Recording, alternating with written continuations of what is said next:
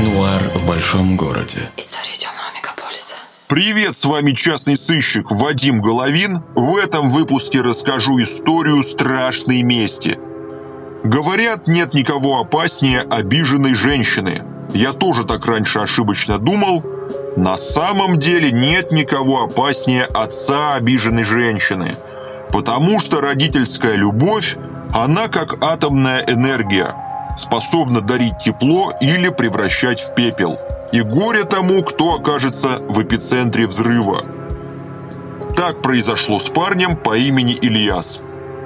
Молодой человек не понял своего счастья, когда брал в жены дочь уважаемого бизнесмена и когда получил в придачу тепленькое местечко в папашиной фирме. Решил Ильяс, что пришел к успеху, и тут из него полезло – Возомнил себя Пьером Вудманом, набрал целый штат легкодоступных барышень, с утра до вечера кастинги проводил. Семейная жизнь и бизнес покатились к чертовой матери. Молодая жена с ребенком осталась сидеть в слезах. Отец девушки принял все это на свой счет и пришел ко мне с просьбой проучить зятя. Разговор намечался сложный, поэтому я и заказчик Эмиль Рустемович назовем его так, встретились в тихом парке. Без лишних ушей и спрятанных микрофонов. «Я доверил Ильясу самое дорогое», – начал беседу клиент. «Речь о моей единственной дочери. Эта собака не только предала ее, но и меня опозорила. Подчиненные за спиной смеются. Так что пусть ответит за все». «Придет время, говорю, ответит. Сами знаете, бог не фраер. Клиент рассудил по-своему. Здесь я сам себе судья и прощать его не намерен. Слыхал я такие речи, каждый пятый клиент просит меня кому-нибудь отомстить. Почти всегда отвечаю отказом, потому что тратить деньги на месть готовы конченые безумцы. А мне не нужны проблемы. Все эти пафосные слова, что месть – это блюдо, которое подают холодным, считаю полнейшим бредом. Мстителем движет не разум, а боль, обида и еще очень часто зависть. Редко встречал людей, которые мстили взвешенно и осознанно.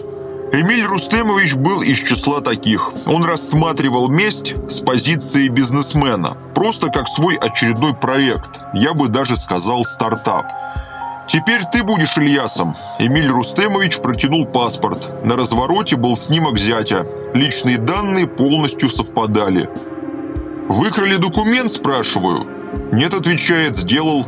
В твоих руках дубликат. Развлекайся как хочешь. Жду твоих предложений». И так с гордостью на меня глядит. Учись, дескать, у злого гения. Эмиль Рустемович, конечно, не знал, что это его идея 300 раз перепроданный плагиат. Дайте, говорю, угадаю, вам эту идею с паспортом продал кто-то из детективов. Зря деньги отдали, только не обижайтесь. Эмиль Рустемович поднапрягся. Обидно стало за инвестицию. А чем идея плоха? Готовый в сущности инструмент влияния на человека. Ага, отвечаю. Легкий в использовании, с понятным интерфейсом – только есть у меня слабое ощущение, что вы с этим паспортом сами чуть не влетели». Клиент кивнул. «Было дело. Прошлый мой исполнитель до сих пор к дознавателю ходит.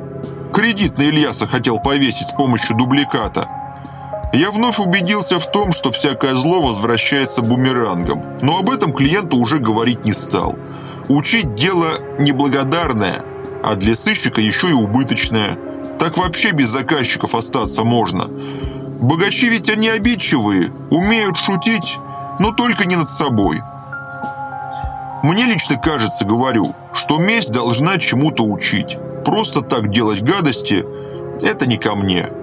На этом мы попрощались. Примерно через два месяца звонит мне Эмиль Рустемович.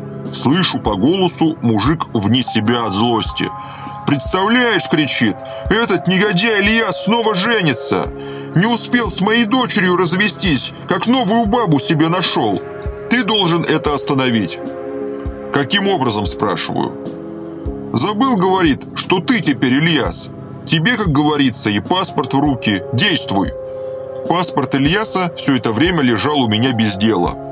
Я вынул из тайника дубликат бесценного груза. Сравнил себя с фотокарточкой. Схожести не было никакой. Но это не представляло большой проблемы.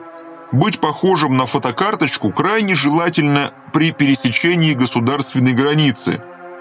При общении с ментами тоже. В остальных случаях риск отсутствует.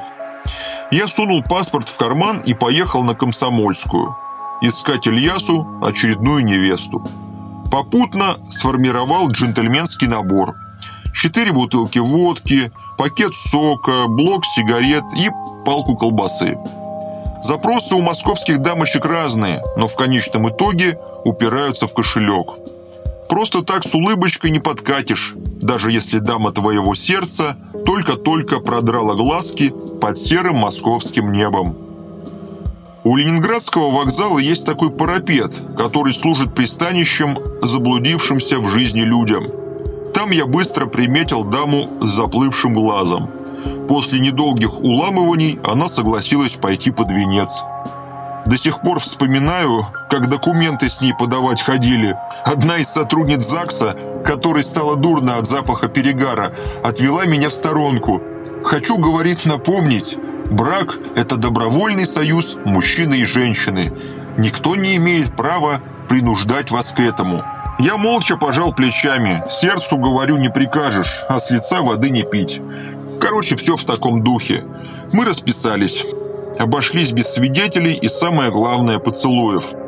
Задание было выполнено. Звоню клиенту Эмилю Рустемовичу. Теперь, говорю, Ильяс крепко связан брачными узами. Жена у него пьющая, зато часто бывает на свежем воздухе.